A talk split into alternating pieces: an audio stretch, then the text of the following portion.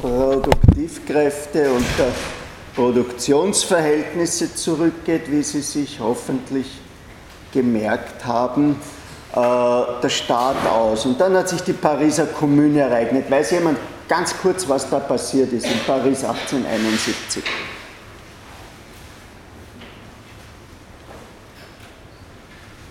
Ja?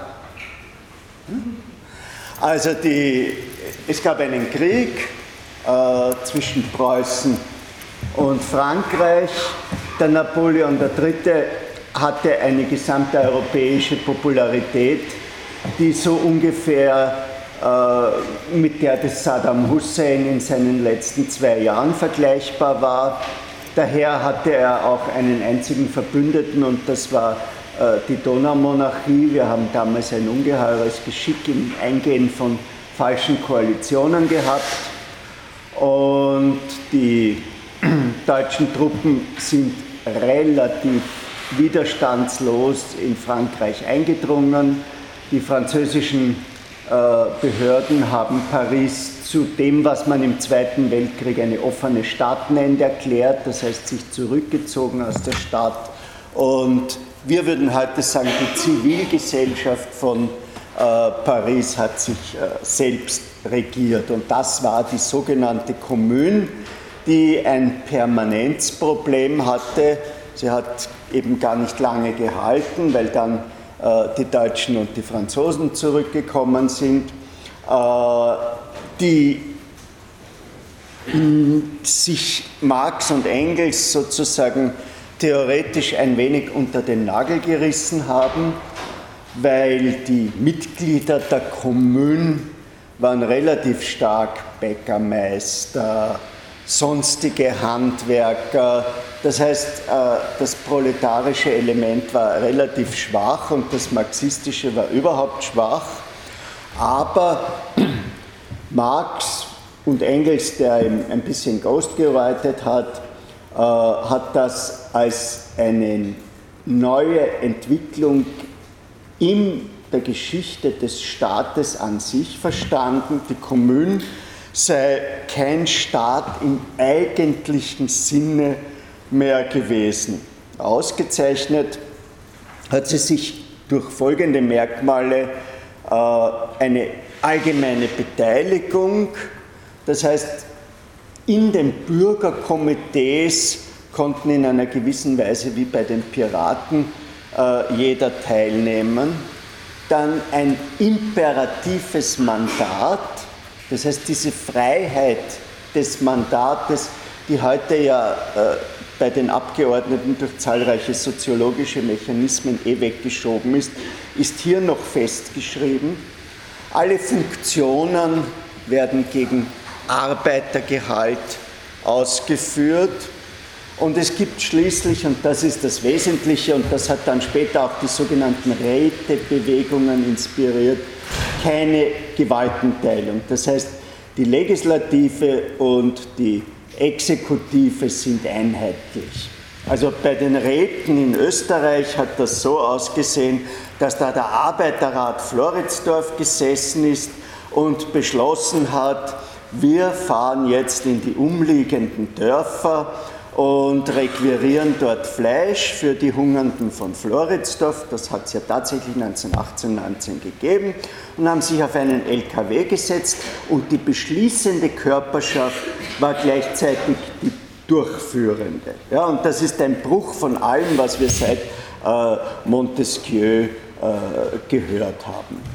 Und das war für Marx in seiner Interpretation der Staat der Zukunftsgesellschaft. Also nicht mehr der Staat, der der Aufrechterhaltung der Herrschaft der Bourgeoisie dient, sondern eine sogenannte Diktatur des Proletariats.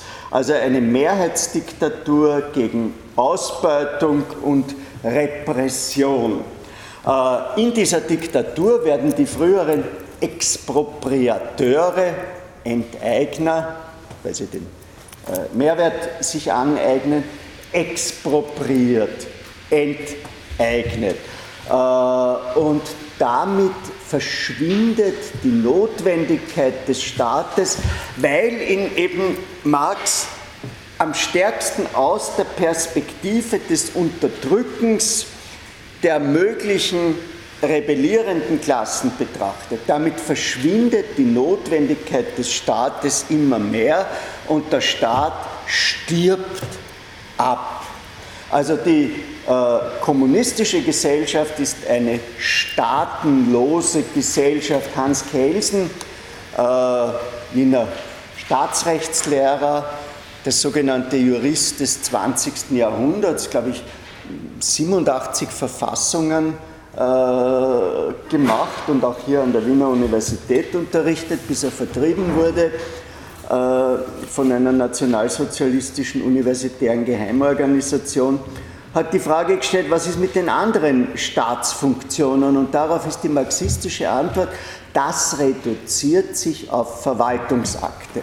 Also Lenin, der das besonders aufgegriffen hat, hat gemeint, der Staat würde dann funktionieren wie die preußische Post. Also nur mehr eine neutrale Maschine, ein Schalter, äh, wo man hingeht, weil wenn es diesen Grundwiderspruch zwischen Lohnarbeit und Kapital nicht mehr gibt, dann reduziert sich die soziale Komplexität derartig, dass wiederum ein, ein Lenin-Zitat jede Köchin äh, den Staat äh, lenken kann. Man muss aber sagen, der Anteil von Zukunftsvoraussagen ist bei Marx und auch bei Engels relativ gering.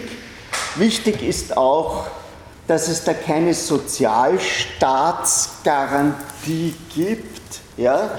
Äh, auch im Übrigen keine forcierte Gleichheitsvorstellung. Also in ihrer Kritik des Gothaer Programms der deutschen Sozialdemokratie haben sich Marx und Engels ganz entschieden gegen die Gleichmacherei vorgestellt äh, gestellt und diese Diktatur des Proletariats, die hat ein bisschen die Züge einer Leistungsgesellschaft. Also das Prinzip, das Verteilungsprinzip dieser Diktatur des Proletariats ist, jeder äh, nach seinen Fähigkeiten, das ist okay, aber was die Entlohnung betrifft, jeden nach seiner Leistung. Und erst in diesem kommunistischen Zustand des abgestorbenen Staates sehen Marx und noch stärker Engels die Möglichkeit, jeder nach seinen Fähigkeiten, jedem nach seinen Bedürfnissen.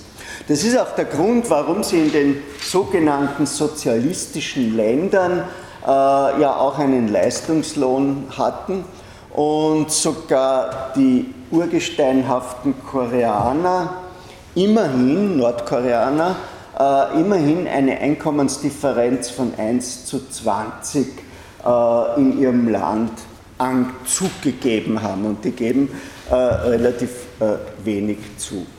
Engels hat sich dann später auch mit der Entstehung des Staates beschäftigt, hauptsächlich gestützt auf den Louis Morgan, einen amerikanischen äh, Ethnologen, der äh, Indianerstämme untersucht hat. Das Buch hat seine Aussage eigentlich schon im Titel.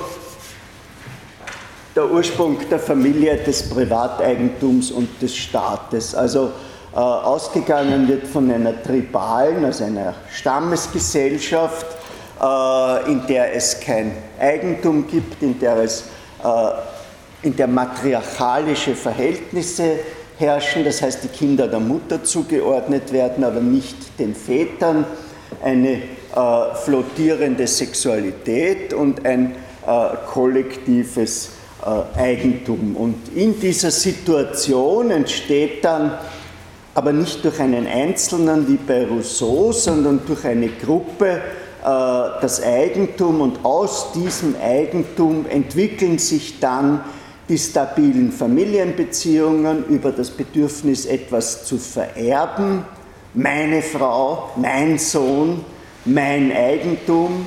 Und daraus äh, entwickelt sich dann äh, sozusagen der Staat.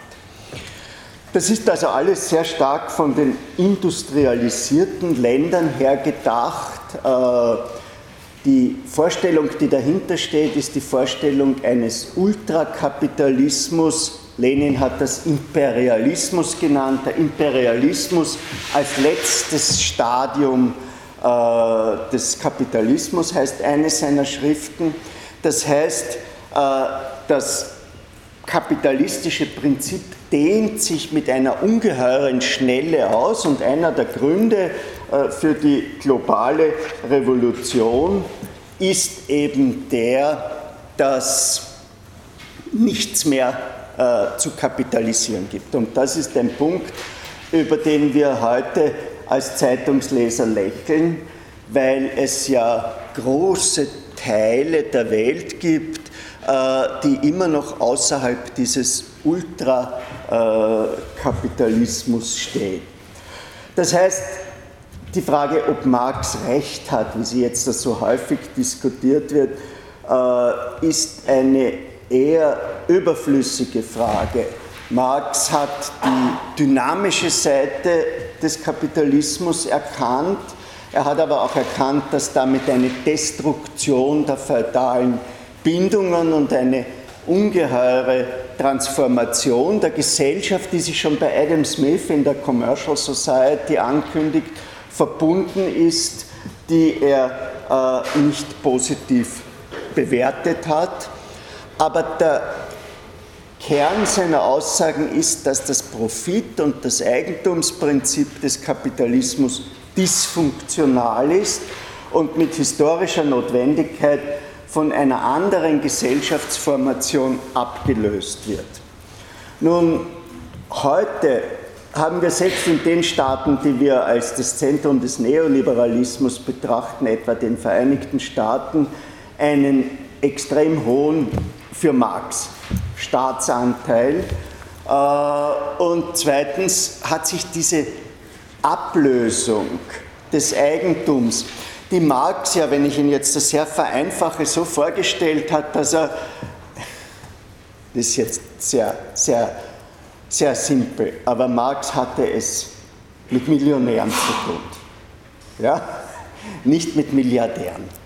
Also, dass jemand ein, ein, ein Privatvermögen von, von äh, geschätzten 180 Milliarden Dollar stemmt, äh, das, das lag kaufkraftmäßig außerhalb seiner Vorstellung. Ja? Und das hat sich wohl etwa zehn Jahre nach dem Tod von Friedrich Engels in diesen Pierpoint Morgan, Louis Vanderbilt, Rockefeller, ja, in diesen ersten Milliardären der Vereinigten Staaten, Henry Ford, äh, hat sich das einfach falsifiziert, aber es ist Folgendes äh, eingetreten. Nicht, dass die unfähig waren, das sozusagen selbst zu administrieren, wie Marx das gemeint hat, und damit ihre Produktivkräfte zerstört haben, sondern dass sich eben, das hat ein ehemaliger Trotzkist erkannt, der Soziologe Louis Bornheim, dass sich eben die Revolution der Manager ereignet hat, also die Lösung, dass Macht und Einkommen vom Eigentum gelöst wurden und dass eine äh, autonome Zwischenschicht das übernommen hat. Das ist auch eine äh, Ablösung des Privateigentums, aber eben nicht die, äh, von der Marx ausgegangen ist. Also Marx hat eben sehr in der Hegelschen Tradition von Wirklichkeit, Vernunft und Philosophie kommen zusammen auf Automatismen geschätzt. Ja? Also die Abschaffung äh, des Privateigentums an den Produktionsmitteln beispielsweise würde automatisch äh, Gleichheit herstellen. Er ist 1883 gestorben, das heißt zwölf Jahre vor Engels. Er hat einen wirklichen Steinbruch hinterlassen. Im Grunde von seinen großen Arbeiten fertig war nur der erste Band des Kapitals. Engels hat Band 2 und Band 3 redigiert. Äh, den vierten Band, die Theorien über den Mehrwert in drei Teilen, hat er eigentlich auch nicht fertig gemacht und hat den Marxismus mit einer sehr stark naturwissenschaftlich darwinistischen äh, Komponente versehen und war gleichzeitig Zeuge des parlamentarischen Aufstiegs der europäischen Sozialdemokratie, die dann eben doch in eine äh, etwas andere Richtung gegangen ist als Marx und Engels. Ja, das war nachzutragen äh, für die Perspektive, wie hat die politische Philosophie auf die äh, Hochindustrialisierung reagiert. Äh, wir gehen jetzt zu einem ganz anderen Fragekomplex hinüber, der aber ebenfalls mit dieser Industrialisierung verbunden ist, äh, und äh, zwar zu den beiden Herren Alexis de Tocqueville und John Stuart Mill. Tocqueville, wer es wissen will, 1805 bis 1859, also das deckt sich teilweise mit Marx und Engels, äh, kommt aber aus einem ganz anderen Milieu, aus einer alten Familie, normannischer Adel, war ein Richter am Gericht von Versailles und wurde überrascht von der Revolution 1830. Und da hat er eine interessante äh, Feststellung getroffen. Er hat gesagt, das ist wieder ein Ausläufer oder vielleicht für uns Franzosen das Ende unserer Revolution. Das heißt, die Idee ist, es gibt nur eine Revolution und das ist die Revolution von 1789. Ja? Und äh, es geht darum, dass diese Revolution in einer sehr verschiedenen Ausfächerung äh, die ganze Welt erreicht. Das heißt, das ist nicht diese Differenzierung, die Marxisten vornehmen. Die bürgerliche Revolution 1789 bis 1848, die vom Bürgertum verraten wurde und wo dann die proletarische Revolution kommt oder wo jetzt die Revolution der Creative Class oder der, der, der Occupy-Bewegung oder sonst etwas ansteht. Nein, es gibt nur diese eine Revolution und die geht in einer gewissen Weise permanent durch die Geschichte. Das Interessante ist, dass auch Marx mit diesem Gedanken gespielt hat, 1848, von einer Revolution in Permanenz, bis also sozusagen das bürgerliche Prinzip von 1789 überall gesiegt hat. Und wir haben das, dieses Wort permanente Revolution ja auch in Sowjetrussland bei Leo Trotzki, äh, der eben auch die permanente Revolution, die Weltrevolution, als Position vertreten hat, was dann von Stalin durch das Konzept des Sozialismus in einem Land, also des national egoistischen Sozialismus, äh, abgelöst wird. Also wenn wir den Tocqueville äh, ernst nehmen, ja, dann stellt sich im Feudalismus das Problem der individuellen Tüchtigkeit nur segmenthaft. Und der Industrialismus als Produktionsform der Moderne stellt ein Kontrasterlebnis her und unlegitimiert und dann vor allem im Sprung zum Finanzkapitalismus unverständlich. Aber dadurch, dass er so sichtbar ist, schafft er dieses Kontrasterlebnis und diese eine, unsere Revolution, läuft heute noch, nämlich beispielsweise in Nordafrika. Ja? Also in Nordafrika geht es eben auch darum, um das immerwährende äh, Einholen von 1789. Das ist ein Punkt, äh, wo, wo Tocqueville, der Hegel, denke ich, nicht gelesen hat, äh, hegelianisch ist. Ja?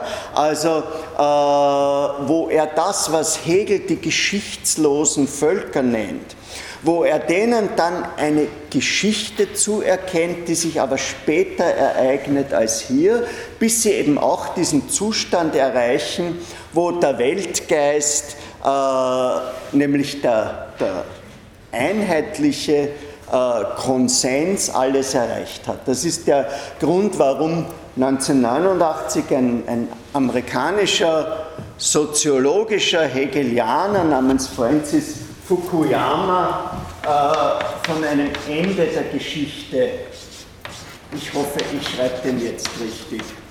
Studiert wer Japanisch? Bin geschützt. Äh, und äh, Tocqueville hat diese Revolution verbunden mit der Bindung einer starken Mittelklasse. Äh, die gab es dort und die hatte äh, in Frankreich schon eine Art Meinungsführerschaft. Und er ist als relativ junger Mann nach Amerika gereist und hat die Vereinigten Staaten im Aufstieg beobachtet. Amerika war damals ein für Spekulationen über den Urzustand, über Entwicklungsmöglichkeiten äh, extrem interessantes Land, weil es eben binnen kurzer Zeit von 0 auf 100 äh, gefahren ist. Ja? Äh, dort hat er gestützt auf die Gemeinschaften der Einwanderer eine volldemokratische Gesellschaft konstatiert, äh, obwohl es äh, dort Sklaverei gegeben hat. Das ist wieder nur so nebenbei, wenn, wenn alle diese Klassiker der politischen Theorie bis zu einem bestimmten Zeitpunkt von Demokratie sprechen, heißt das nicht, dass es nicht äh, Sklaven gibt. Und äh, Tocqueville hat diese Gesellschaften beobachtet und einen Klassiker verfasst, einen zweibändigen über die Demokratie in Amerika, dann der Revolution 48 teilgenommen, Außenminister geworden und dann von Napoleon III. Äh, entlassen worden.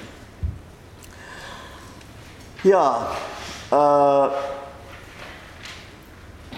was Tocqueville beschäftigt hat, war das Phänomen der Gleichheit einerseits und andererseits die Frage, was passiert mit der menschlichen Freiheit in dem demokratischen Zustand der Gleichheit. Er arbeitet in seinem Buch, das, das faszinierend zu lesen ist, aber gar nicht so einfach zu lesen ist, mit empirischem Material. Der zweite Band von den 900 Seiten beginnt wirklich mit einem geografischen Kapitel. Es sind auch Reflexionen über das amerikanische Wetter drinnen, die uns, wenn wir sie lesen, kommt es uns komisch vor, weil wenn wir in der Zeitung lesen, äh, dass Wahlen so angelegt werden, dass es bitte regnet, damit die Leute nicht in ihr Häuschen am Land fahren, dann sehen wir, dass dieser Zusammenhang von demokratischem Verhalten und Wetter, der ist uns einfach nur so ins Blut gegangen, dass wir, wenn uns einer das auf 20 Seiten erklärt, wir den nur banal äh, oder langweilig finden. Das ist überhaupt das Problem, wenn wir, wenn wir diese klassischen Texte lesen. Ja? Also dieser, dieser manchmal anstrengende Versuch herauszufinden, was meint er und was hat sich durchgesetzt. Nicht? Also 20 Seiten über das amerikanische Wetter sind langweilig, aber wenn wir das im, im Hinterkopf haben, äh, Wetter beeinflusst Wahlverhalten, dann haben wir auf einmal das Gefühl, wir sind bei dem, der das das erste Mal reflektiert hat. Ja? Also der nicht nur naiv das Bild gehabt hat, die Bürger gehen zur Wahlurne oder sie entscheiden mit, sondern die Bürger äh, haben auch ihren, ihren Zeitplan. Und von dort geht er äh, über die Verfassung, die Institutionen, die Parteien, die Pressefreiheit, die Beamtengehälter, äh, das Verhältnis der drei Rassen. Das sind sehr, sehr aus heutiger Sicht fragwürdige Teile über die Stellung der schwarzen Rasse und über die Gefahren, die sie für die Weißen darstellen.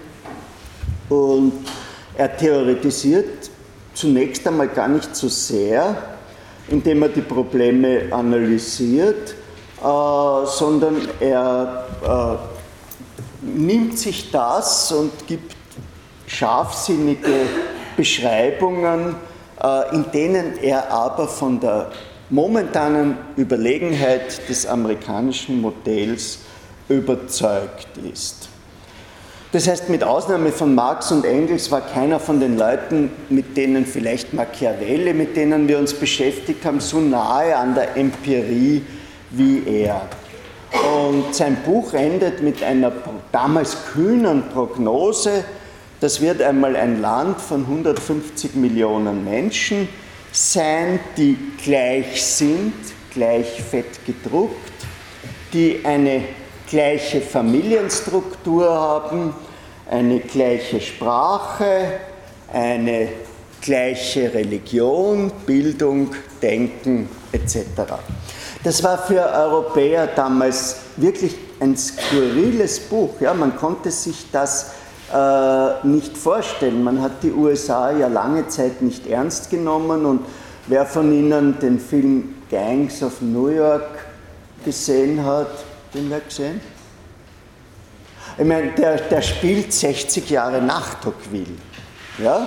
Also das sind ja präzivilisierte Verhältnisse, die uns da vorgeführt werden und das ist historisch einigermaßen haltbar, was Sie da gesehen haben von diesen äh, brutalen, mit Messer ausgetragenen äh, Bandenkriegen in, in äh, New York.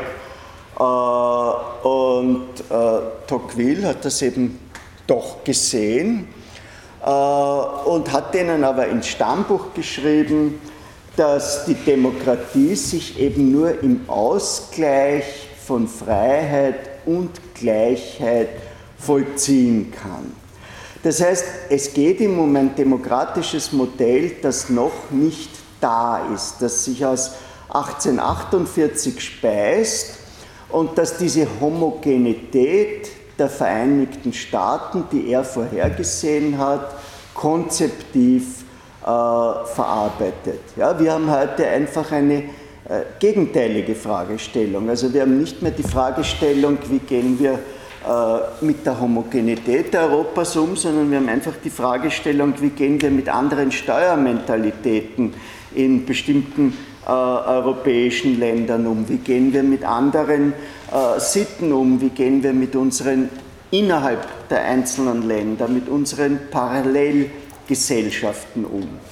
Das äh, also diese Differenzierungsprozesse, die auch in den heutigen USA eingesetzt sind. Ja, das, ist ja, äh, das ist ja lustig, dass diese, dass diese Idee, 150 Millionen eine Sprache, das ist eine, eine Idee des 20. Jahrhunderts. Dort hat sie sich bewahrheitet. Ne?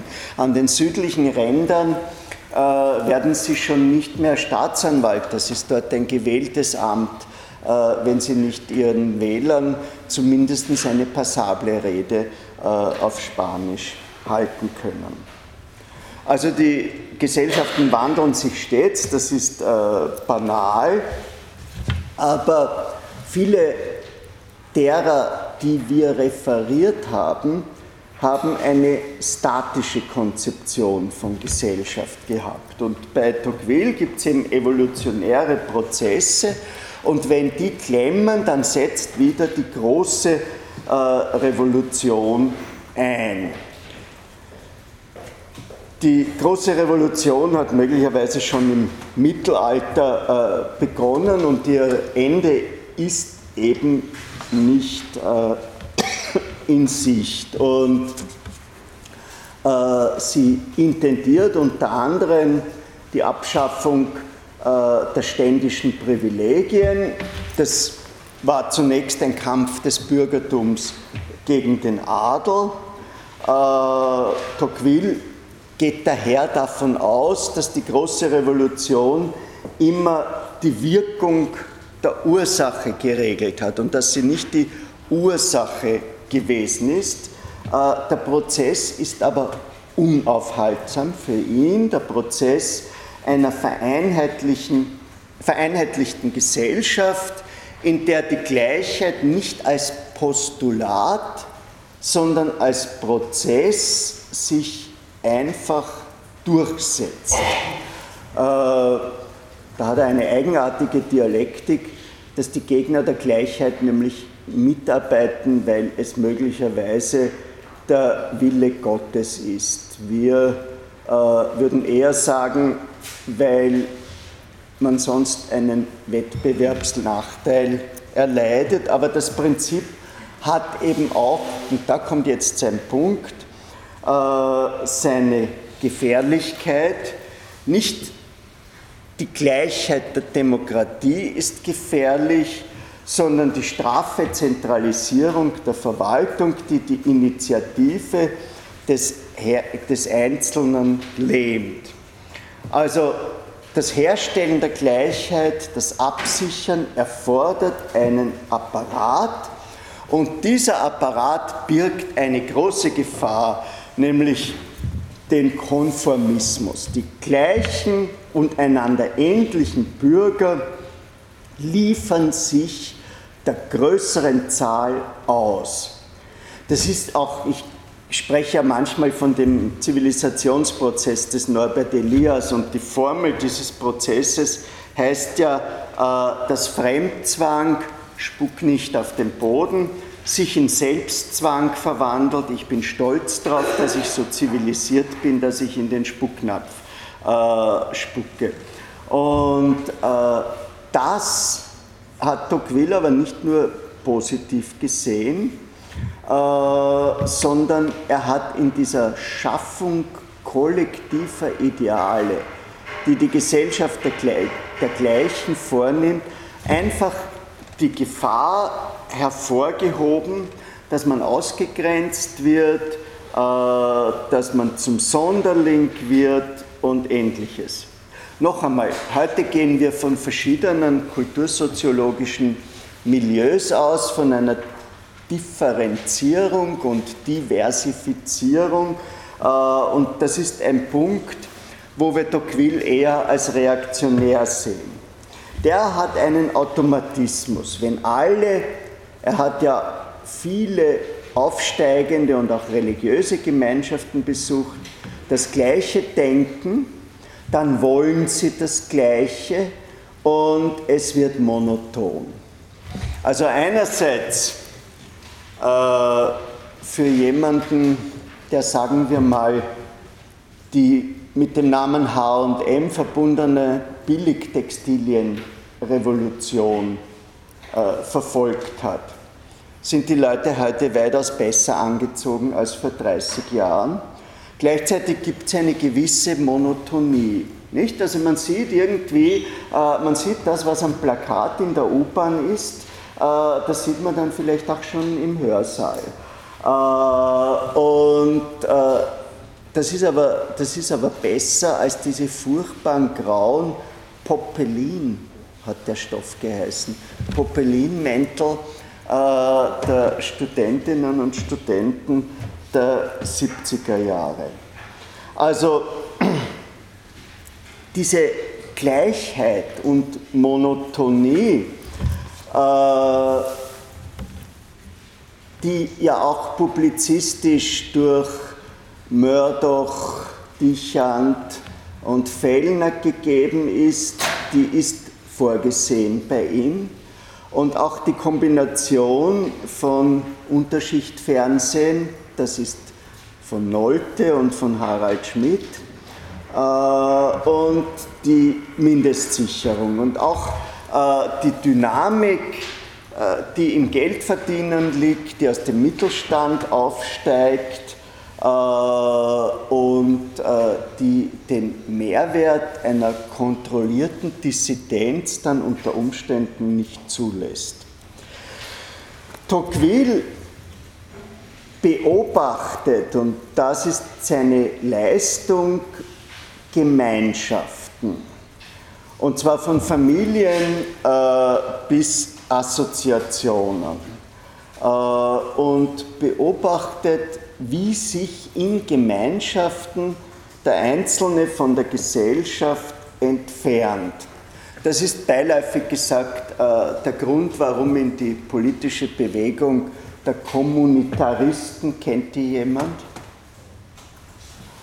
Also, die sind eben heute noch oder heute wieder aktiv. Ihr Sprecher ist der Amita Ezioni, der ist jetzt schon ein bisschen alt, aber Sie finden die Kommunitaristen noch pausenlos im Netz und wenn Sie äh, ihnen ihre Adresse kriegen, dann kriegen Sie jeden Tag Ihr Postfach zugemüllt.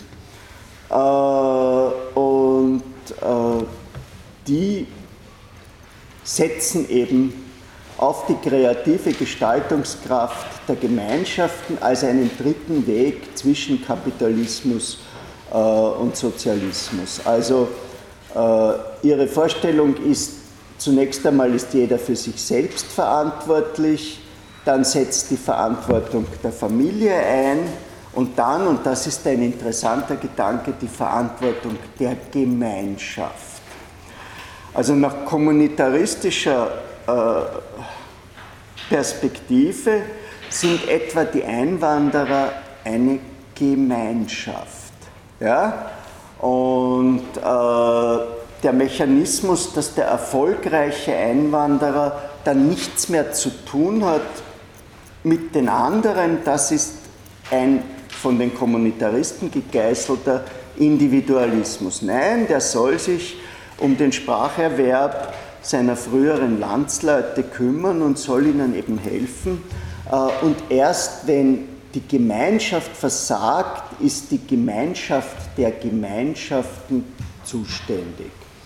Also die Kommunitaristen fordern ein Moratorium für einen, für einen Stopp für Forderungen an den Staat und für eine Selbsterledigung. Das Beispiel, das ich wirklich gerne erzähle, äh, ist das Beispiel von Seattle, das ja eine auch ein bisschen grüne äh, Stadtverwaltung hat und wo man eben festgestellt hat, dass an bestimmten Tagen des Jahres, bevor es die, Defibrillatoren gab, äh, die Herzinfarktquote irrsinnig hoch ist. Und das Problem war, soll man jetzt da diese sauteuren Autos äh, in großer Stückzahl kaufen, die wartungsintensiv sind, nur damit man an diesen 25 Tagen des Jahres 130 Leben rettet? Oder soll man das nicht tun und diese Leute sterben lassen? Und hier hat eben die Gemeinschaft den dritten Weg gefunden, äh, nämlich dass die Leute in Seattle tatsächlich reanimieren können. Also äh, der, der, der Witz, den, der mir dazu immer wieder einfällt, ist der, äh, wenn sie dort umfallen, dann stürzen sich fünf Leute auf sie äh, und fangen an. Ja? Äh, nur ist es ein gutes Beispiel dafür, dass, dass es weder die herzlose Lösung ist, das Zeug ist zu teuer, wir können uns das nicht leisten, noch die wirtschaftlich unvernünftige Lösung. Wir kaufen die Reanimationswegen, ja, noch einmal, heute mit dem Defibrillator geht das viel einfacher. Äh, und lassen die herumstehen und ölen die ständig und weiß der Teufel was und kontrollieren die Elektroden etc. Das ist auch sehr personalintensiv. Äh, sondern wir erzielen den Erfolg und es gibt eine Verantwortlichkeit der Gemeinschaft und der Staat setzt erst dann ein, wenn das nicht mehr möglich ist. Ja? Und das ist der Tocqueville, der, der heute interessant ist.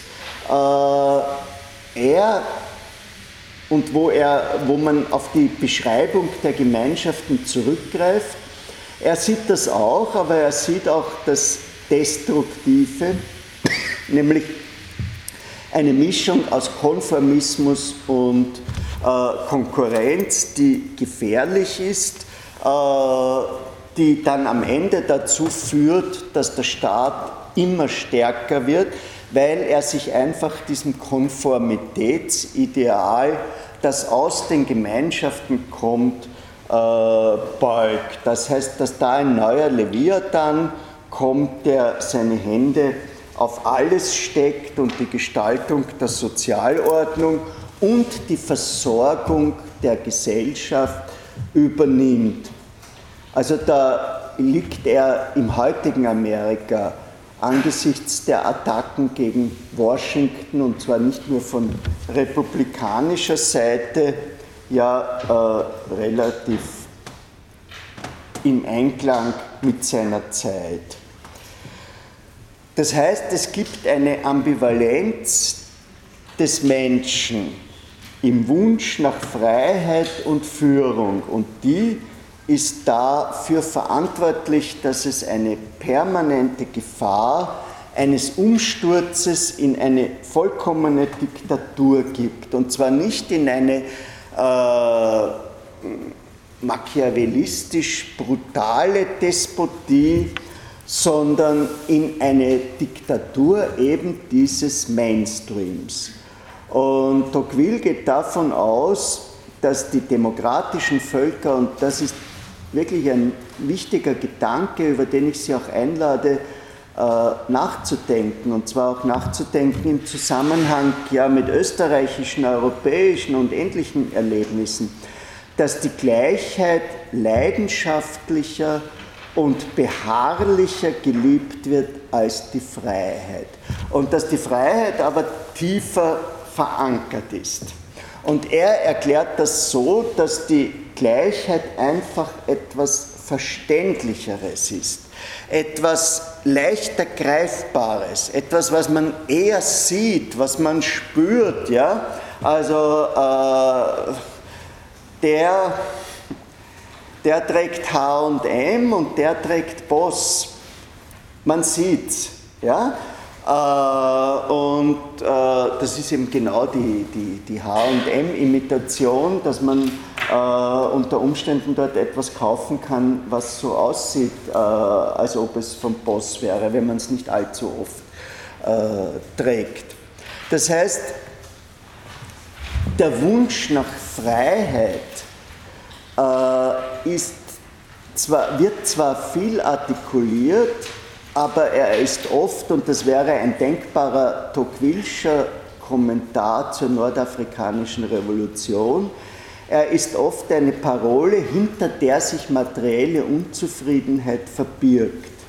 Also es ist ihm eine Welt denkbar, in der es dominierende Gleichheit gibt, aber keine Freiheit. Das ist vielleicht auch die Welt von 1984. Ja, wir haben 1984 Wer hat das gelesen? Wer hat es nicht gelesen? Gut. Äh, ich muss immer so fragen, vielleicht. Äh, dann kriegst du lauter Ja. Äh, in 1984 gibt's, da, da, fährt die Elite nicht mit irgendwelchen Luxuskarossen vor. Ja? Also da, da, da sind sie alle, wenn Sie sich einmal visuell, falls Sie den Film mal im Nachtprogramm gesehen haben, äh, da, da gibt's eben, da sind sie wohl gleich, aber unfrei. Und in dieser Welt, meint Tocqueville, sinkt alles herunter und in der will er die Freiheit retten als ein kostbares Gut. Also der Tocqueville, das ist in einer gewissen Weise der Ali Weiwei in China, dem es ja auch materiell nicht schlecht geht mit seinen äh, internationalen Firmen und äh, mit dem erfolgreichen äh, Versuch, alles Mögliche als Kunst zu verkaufen, der aber gleichzeitig in seinen Artikulationen eingeschränkt ist. Und da setzt Tocqueville äh, auf Erziehung, während seine heutigen Anhänger eben mehr darauf setzen, die Gemeinschaften nicht als einen Ort zu gebrauchen, wo der Konformismus entsteht, sondern als einen Ort, wo man gemeinsam sich die Freiheit vor dem Staat sichert. Weil wenn man zum Beispiel bei unserem Rettungswagenbeispiel bleibt, dann erspart man sich ja auch einen steuerlichen Eingriff des Staates. Nicht? Man muss das ja zahlen, äh, wenn es der Staat macht. Das heißt, äh, die, die Kommunitaristen ignorieren den Mechanismus, dass aus der Gemeinschaft die Gefahr kommt und nutzen die kreative Kraft. Nur ein paar Namen, das war der Tony Blair in seinen Anfangsjahren und das war Schröder. Äh, Hartz IV ist kommunitaristisch beeinflusst, nicht kommunitaristisch, aber äh, beeinflusst. Das war der sächsische Ministerpräsident äh, Biedenkopf äh, und ähnliche. Ja, also da werden wirklich so, so Sachen gesagt wie Kinder in die Welt setzen, ist der kommunitaristische Akt par excellence oder äh, Sparen ist gemeinschaftsorientiert, weil man kann ganz gegen die protestantische Ethik Kindern etwas hinterlassen. Also da wird ein hoher Anspruch an die Bürger gestellt und äh, die These ist, dass die Schwächung der Moral der Bürger, indem sie also eben nicht in Gemeinschaften agieren, äh, den Leviathan äh, stärkt. Ja? Ja, John Stuart Mill, unsere zweite Figur, hat den Tocqueville 1835, äh, als der erste Band erschienen ist, eher kritisch rezensiert und diese Gefahr nicht gesehen. Äh, 1840 das äh, Gesamtwerk äh, ambivalent gesehen, also hat die Furcht vor einer raschen Unterwerfung geteilt, äh, vor Sklaverei vor einem Stillstand, den man damals lustigerweise den chinesischen Stillstand genannt hat. Sie wissen, das Reich der Mitte hat sich 300 Jahre lang abgedichtet und sich sozusagen äh, von der Welt zurückgezogen und sich damit diesen ganzen Veränderungen, die es äh, rund um die Renaissance gegeben hat, äh, entzogen.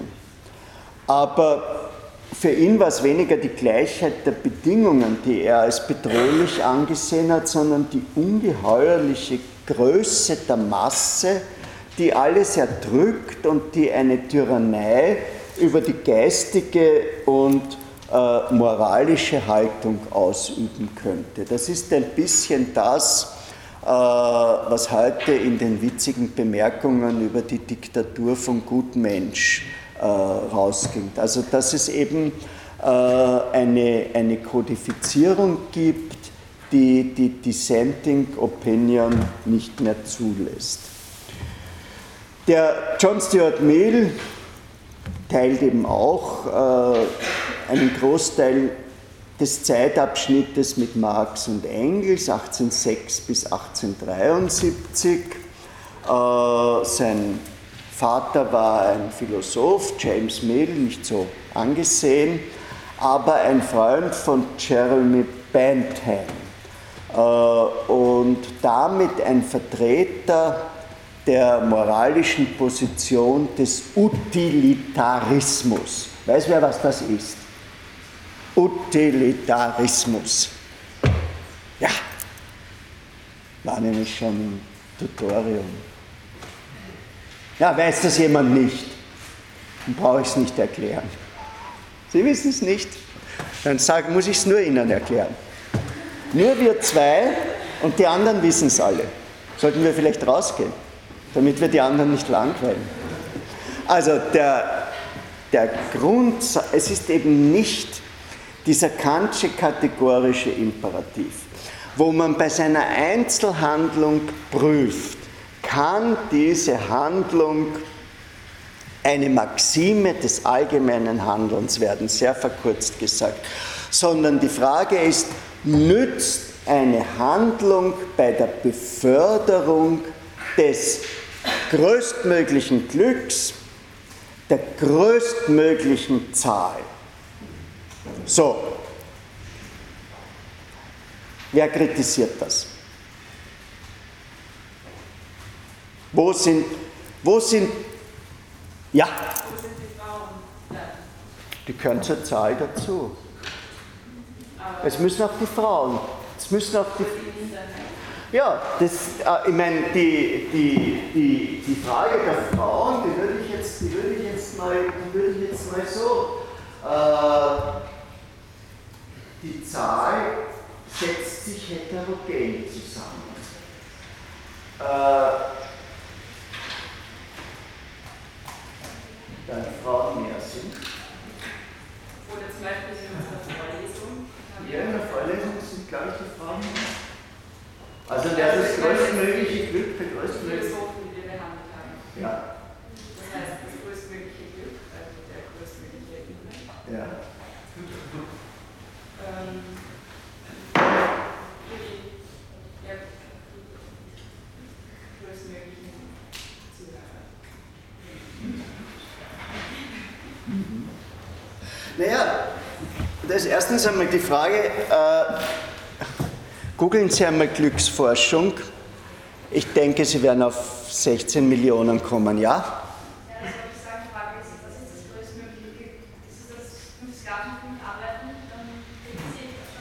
Gut, das ist Ihre, Ihre Vorstellung von Glück. Und die fünf Sklaven, und die fünf Sklaven sind aber mehr als Sie. Das heißt, äh, das heißt wenn die Frage auftaucht, äh, expropriieren wir unsere Sklavenhalterin und sperren wir sie im Kammerl ein, äh, wir fünf, äh, dann haben wir das größtmögliche Glück der größtmöglichen Zahl. Aber Sie sitzen im Kammerl, damit Sie nicht telefonieren können mit Ihrem Handy und die Sklavenpolizei anrufen können. Ja?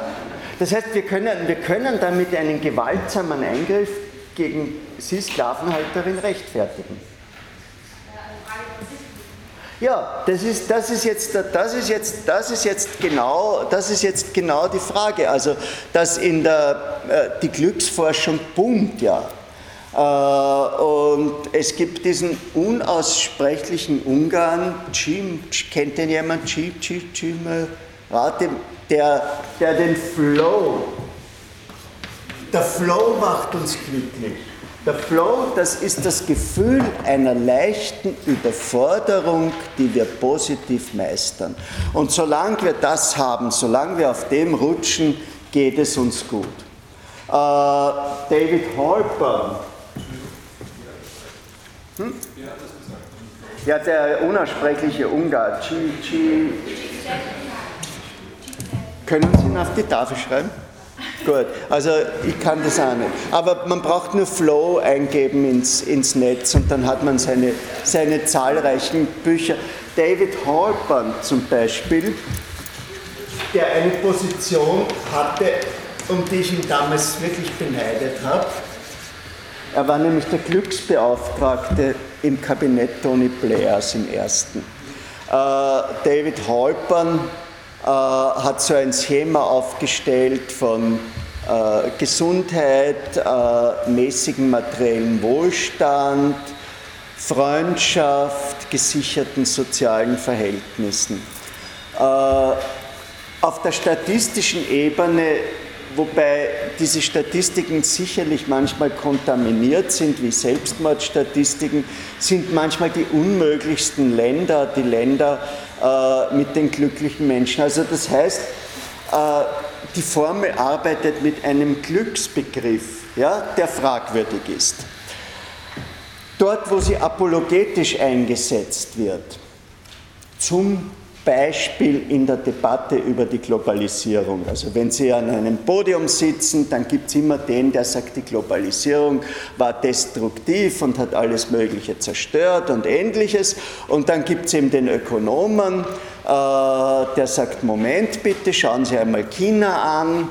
Äh, dort sind, ich weiß es nicht, wie viele Millionen Menschen äh, durch die Globalisierung auf einmal in den Genuss von Bildung, ärztlicher Versorgung gekommen. Es bildet sich dort eine Mittelschicht heraus. Also können wir schon alleine durch die chinesischen Millionen äh, sagen, die, die Globalisierung hat das kleine Unglück, dass sie durch die Deindustrialisierung Europas und Amerikas, also durch die Arbeitslosen in Detroit, deren Kinder dann, ich greife in die unterste Lade, Junkies werden oder sonst etwas, äh, wettgemacht. Nur woher wissen wir, dass diese Menschen in China glücklich sind? Also die in der Sonderzone Shenzhen, äh, da sind überall so Netze gespannt wie äh, bei der Uni, damit die nicht allzu häufig aus den Fenstern hinausspringen, was sie ja, was sie ja getan haben. Ja? Also äh, das, ist einmal, das ist einmal der eine Punkt, dass hier eine Glücksdefinition, die doch eigentlich für einen liberalen Theoretiker möglicherweise freiheitseinschränkend aus dem Mainstream kommen.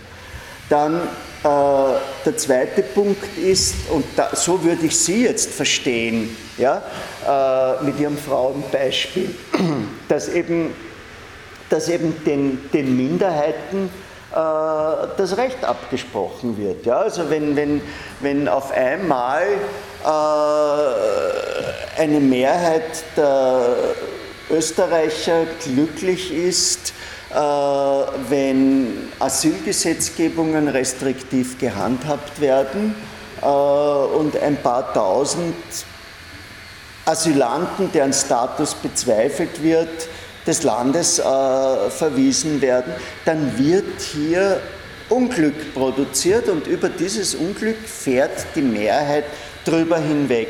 Ein Beispiel, das die Gerhild Bauer-Studer in ihrem Buch zitiert, äh, ist das Beispiel von der Organspendenentnahme, die ja bei uns nicht geregelt ist. Ja? Äh, ganz emotionalisiert. Ein, ein 19-Jähriger, der stesst sich mit dem Motorrad äh, und wird, um das im Wiener Dialekt zu sagen, ausgebandelt was bedeutet, dass eine Zahl von Menschen, nämlich die, die seine Augen, sein Herz, seine Leber, seine Nieren, äh, Teile seiner Lunge bekommen, einfach glücklicher werden. Ja? Aber gleichzeitig äh, erschwert man den Eltern die Trauerarbeit, weil die dürfen den Sorgen nicht mehr aufmachen die dürfen sich nicht verabschieden und wie auch immer wir äh, dazu jetzt da stehen, das ist ja vollkommen wurscht, das ist nicht unsere Sache, es geht uns nichts an. Ja? Die sind unglücklich. Ist ja realistisch, dieses Beispiel. Äh, das heißt also, dieses, dieses größtmögliche Glück kann ein großes Unglück produzieren. Nicht? Und auch äh, die, die, die Industrialisierung Chinas, das habe ich Ihnen schon bei äh, der Analyse des Engels, der Lage der arbeitenden Klasse äh, in England erzählt, war eben einfach ein brutaler Prozess äh, im, äh, der, der, der vergleichbar ist zu dem, was sich in China abspielt, mit diesen geschlossenen Räumen, aus denen die Frauen nicht äh, raus durften und ähnliches. Also das ist eine große Streitfrage der heutigen Moralphilosophie, weil der Utilitarismus einfach das Handeln als eine Art Investment begreift und den Nutzen als Produkt. Und der John Stuart Mill wurde mit diesem Utilitarismus erzogen und in seiner zweiten Periode war er stark unter dem Einfluss äh, seiner Gattin, der Harriet Taylor, einer Präfeministin. Und da hat er auch ein tolles Buch geschrieben, On the Subjection of Women, wenn Sie, wenn Sie da schon. Das ist nämlich wirklich die, die, die Frage, die die Kollegin gestellt hat. Äh, ab wann hat man Frauen eigentlich als politische Subjekte erkannt und ab wann? Ich habe Ihnen gesagt, die Geschichte der politischen Philosophie ist eine Erweiterung der Menschen mit Subjektstatus. Ja? Und ab wann hat das eigentlich mit den Frauen eingesetzt? Kennt die wer? Die Olympe de Gouges. Das war, das ist eigentlich eine, eine Proto-Feministin ja, die in der französischen Revolution feministisch agitiert hat, die am Schafott gelandet ist, äh, wie ja auch die Sklaven in Haiti von der französischen Revolution nicht befreit wurden, während sie zum Beispiel zeitgleich bei Kant wie die Besitzlosen keine äh, politischen Subjekte sind, ja, sondern da ist immer, ja, natürlich waren bei diesen Kantschen Mittagessen Frauen, aber das waren eben unsere schönen Damen und unser schöneres äh, Geschlecht. Äh, da, da, regiert sozusagen ein, ein, ein bäuerliches Selbstverständnis, äh, das seine Grenzen hat, ja, und das auch äh, im Grunde durch die Figur der Industriearbeiterin noch nicht aufgelöst wurde. Die intellektuelle Frau, der Blaustrom, das war also von Voltaire bis zu Daumier eine, eine lächerliche äh, Figur. Ich weiß nicht, kennen Sie den Karikaturisten Daumier? Ein Karikaturist, der, der tolle gaunerische Rechtsanwälte gezeichnet hat und der auch in der Revolution 48 beobachtet hat. Und von dem gibt es vier oder fünf äh, Karikaturen, immer in der Art, die Frau mit der Hose, äh, wie sie dem Mann den Säugling gibt und sagt, ich muss zur Versammlung gehen oder die Frau, die da so beiläufig auf der linken Hand den Säugling trägt, der runterfallen wird, wie das beim Grafiker Hogarth äh, der Säugling der Alkoholikerin tut, auf einem ähnlichen Bild.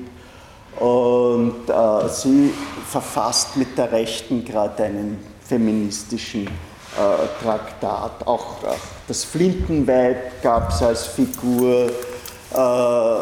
Bei Schiller werden die Frauen gepriesen, äh, aber es waltet erstens einmal doch und drinnen waltet die züchtige Hausfrau.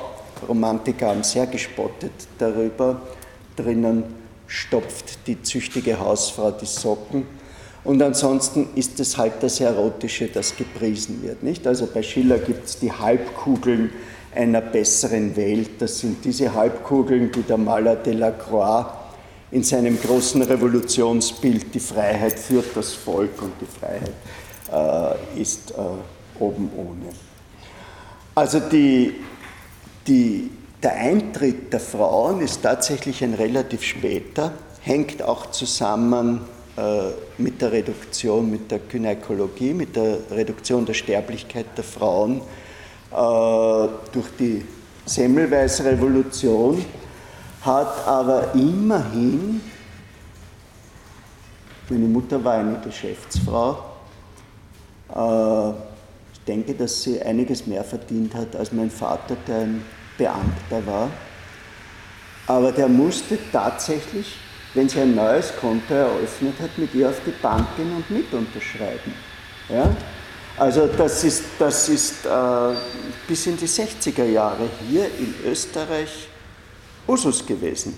Also nur damit wir einmal, damit wir einmal auch eine gewisse Toleranz gegenüber anderen Kulturformen, ja, die rigidere Formen der Unterdrückung von Frauen haben, durch einen Blick auf das eigene.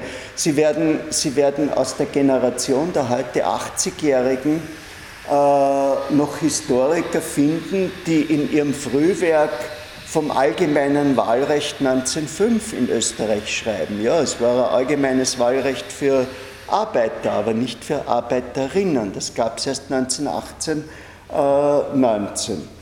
Also das ist eben eine, eine große Errungenschaft des 19. Jahrhunderts, diese, äh, diese Ausweitung und äh, ihre, ihre angedeutete Frage, ob die Philosophie bis dahin nicht männlich war, äh, wird man mit einem differenzierten Ja beantworten können. Äh, auch die politische Elite war ja mit Ausnahme der aristokratischen Häuser äh, männlich und die amerikanische Philosophin Martha Nussbaum, ich schreibe sie trotzdem auf, hat das ja zu der Feststellung veranlasst, dass die Frau den Fürsten, und zwar den wirklich machiavellischen Fürsten, ja, äh, Margaret Thatcher zum Trotz, nicht äh, bringt. Also äh, das ist auch ein Produkt des 20. Jahrhunderts mit der Parole vom Privaten, das politisch ist. Und das hat aber wieder eine Expansion von Fragestellungen in der politischen Philosophie rund um das Weibliche gebracht, etwa in der, im Streit um die Burka und den äh, Nidschab ist das der Ausdruck eines zu respektierenden eigenen, Punkt 1, ist das ein Zeichen der Unterdrückung der Frau oder ist das, äh, wie das der frühere englische Innenminister Jack Straw gemeint hat, äh, eine Verletzung der kommunikativen Regeln unserer Gesellschaft. Nicht? Also Straw hat gegen die Nietzsche argumentiert, wenn jemand zu mir kommt und etwas will, dann will ich sein Gesicht sehen. Das ist unser Punkt und diese äh, Verrätselung des Weiblichen äh, passt nicht dazu.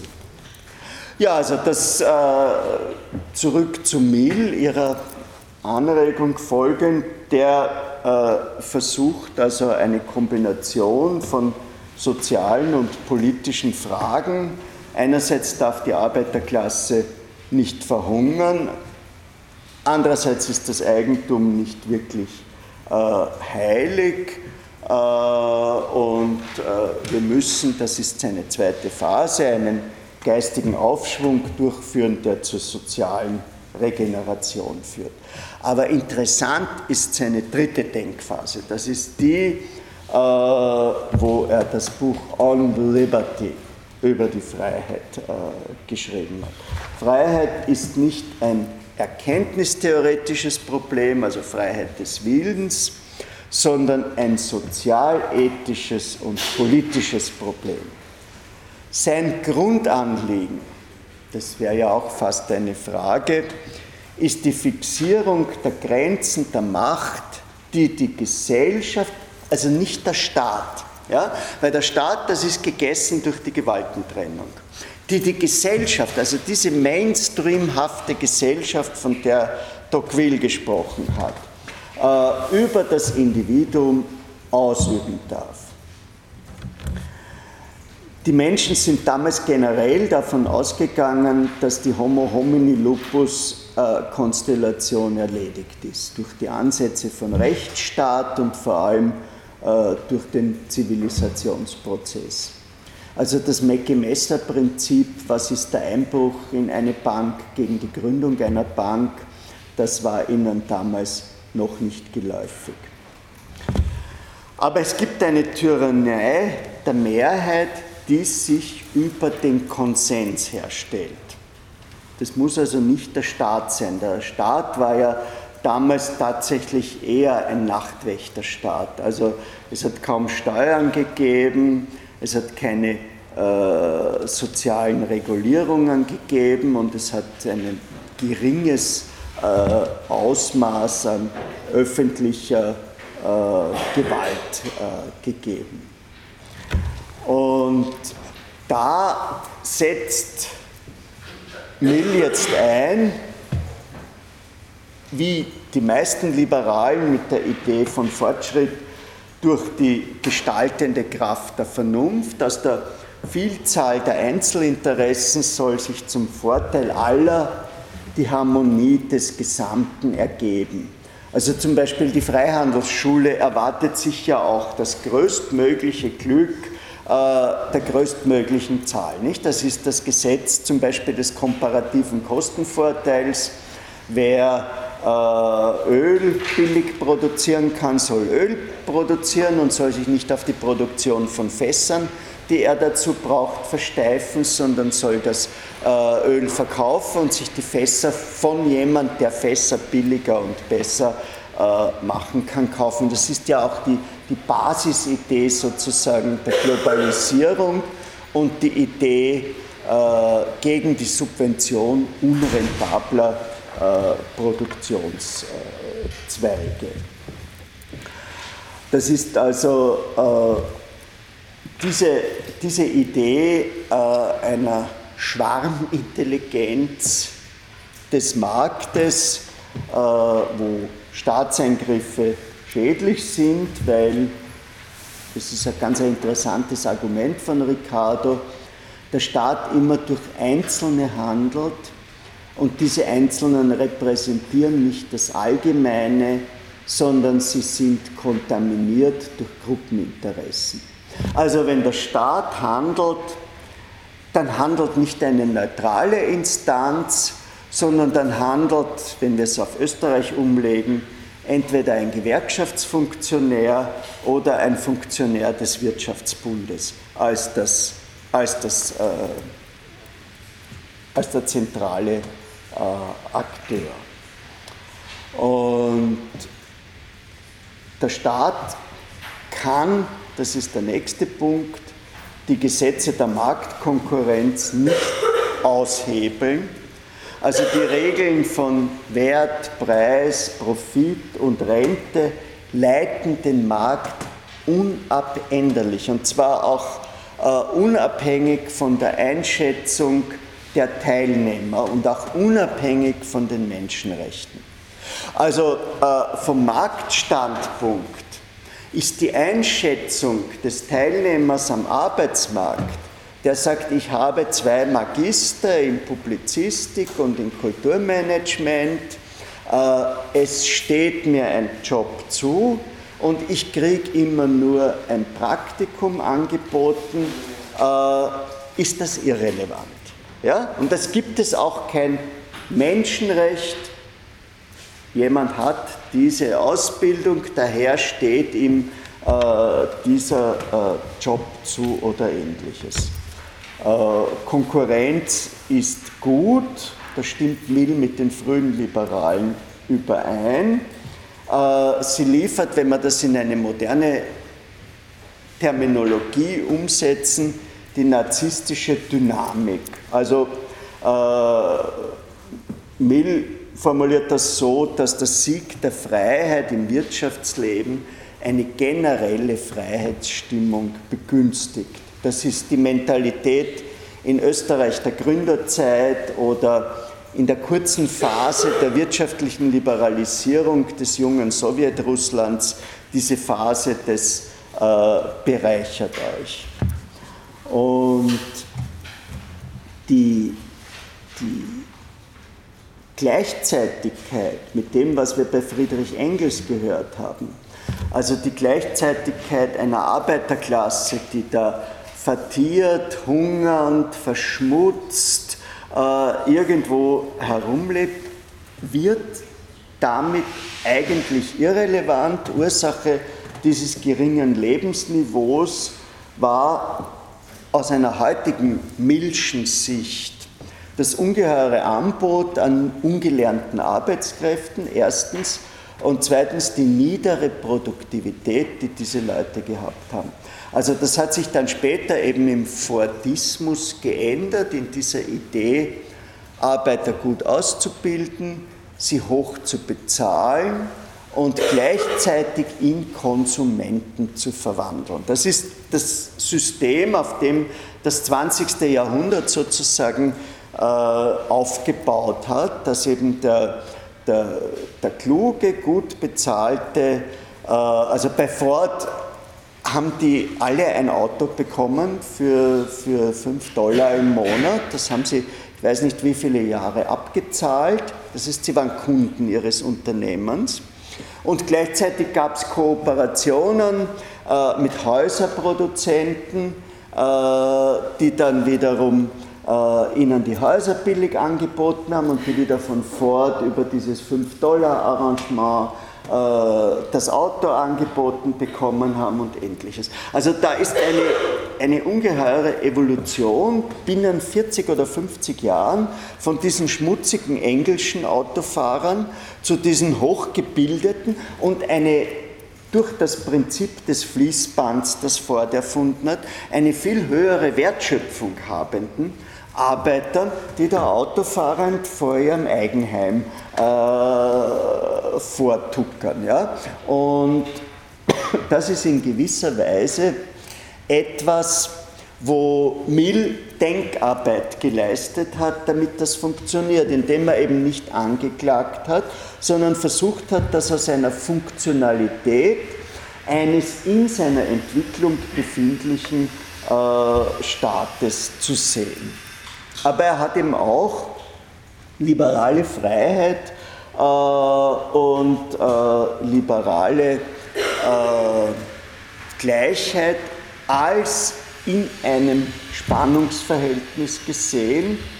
Äh, die Arbeiter, die durch den Industrialismus die Mehrheit der Bevölkerung wurden, äh, wollen einfach die Herrschaft der Mehrheit und die damaligen Regierungen haben sehr sehr kontrovers darauf reagiert, vom allgemeinen Wahlrecht mit Koalitionszwang in Großbritannien, mit Mehrheitszwang, mit, mit Mehrheitswahlrecht, bis zu einer Unterdrückung der Organisationen der Arbeiterbewegung wie in Österreich, der Eiserne Ring äh, von, von Hohenwart.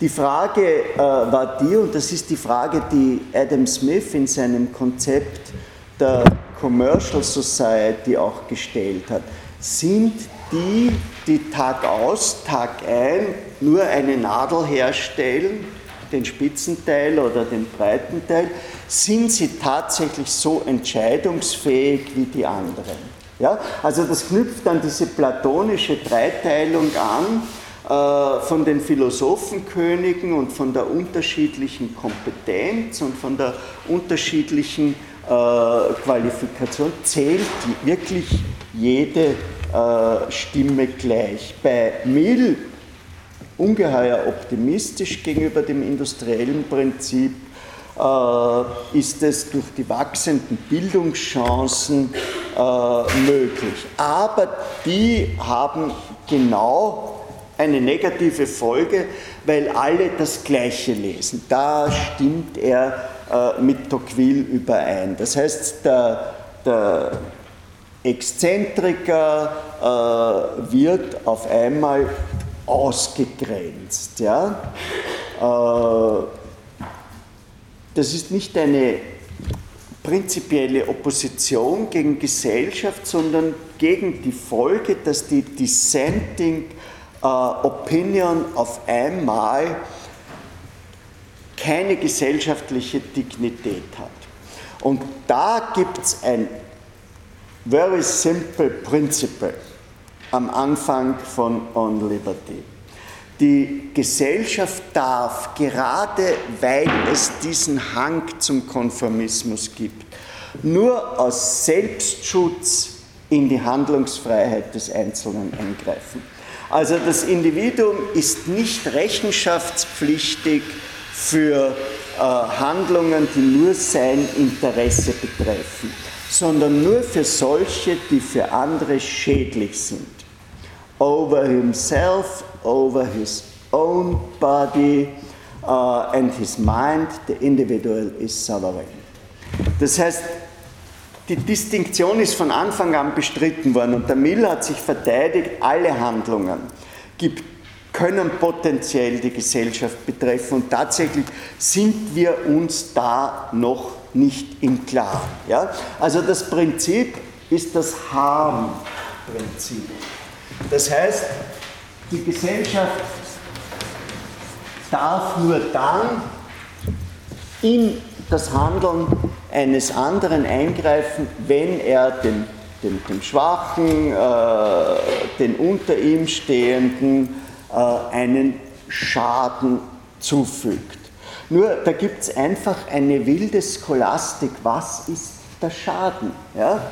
Äh, wir hatten hier an der äh, juridischen Fakultät den Günter Winkler, einen Professor für Verfassungsrecht, später ein Berater des Jörg Haider, äh, der zum Beispiel als Porsche-Fahrer vor das Höchstgericht gegangen ist gegen die Anschnallpflicht.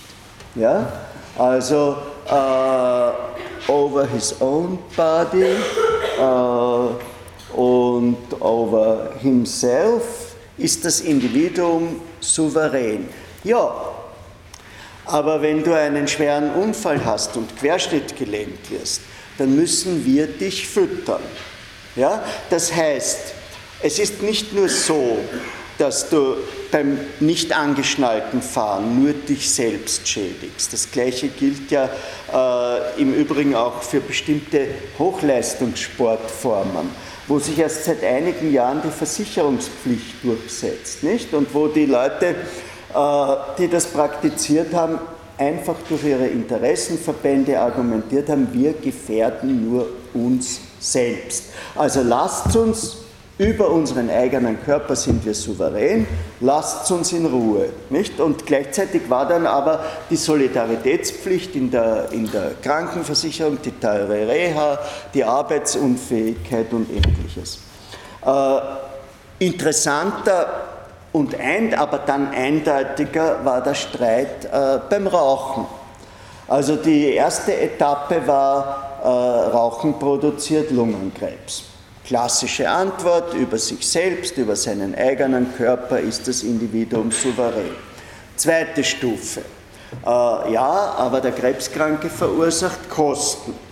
Antwort, bitte eine gesund lebende Dame, die 95 Jahre alt wird, kostet mehr äh, als ein Lungenkrebskranker, den es binnen drei Jahren erwischt. Ja? Gut, abgeschlagen. Dann die große Entdeckung, das Passivrauchen. Also der Raucher schädigt die Menschen rund um sie. Da war das Harmprinzip. Ja? Da war mit dem Rauchen das Harmprinzip. Also nicht mehr äh, mit der Frage, äh, und das ist auch der Grund, warum mittlerweile haben wir ja aufgeschlossen an die Vereinigten Staaten, aber vor zehn Jahren haben wir das noch als hysterisch erlebt, dieses bevor das Rauchen in öffentlichen Räumen in, in den USA überhaupt verboten wurde. Äh, dieses, man sitzt im Riesenrestaurant zirkt die Zigaretten raus und sofort kommt eine wehrhafte Frau und sagt, Sir, I'm just starting my dinner, can you wait five minutes? Und das ist ja völlig über, immer wird eine ihr Dinner starten. Ja? Äh, und äh, diese Bilder, über die wir hier in Europa gelacht haben, in der Wall Street, die Manager und Managerinnen, wie sie im Winter dastehen und paffen und frieren. Äh, nur das ist, das ist mittlerweile entschieden. Wo es zum Beispiel noch wirklich nicht klar ist, ist äh, bei der Pornografie, ist das ein Ausdruck der persönlichen Freiheit der Konsumenten. Die, die, die, die Pornoindustrie versorgt uns ja mit Fanbooks, liegt bei Amazon äh, über die glücklichen Darsteller äh, und Darstellerinnen oder ist es eine prinzipielle Herabwürdigung äh, von Frauen und Wahn? Oder ist der Attraktionswert von weiblichen Brüsten verdinglichend bei Sex Sales? Äh, oder freuen wir uns alle über Femen? Kennen Sie die? Das sind die ukrainischen Aktivistinnen, die überall, wo ein Missstand ist, äh, hingehen und ihre Brüste zeigen. Ja? Und da passiert ungeheuer viel. Und das ist einfach eine ironische Aushebelung ja?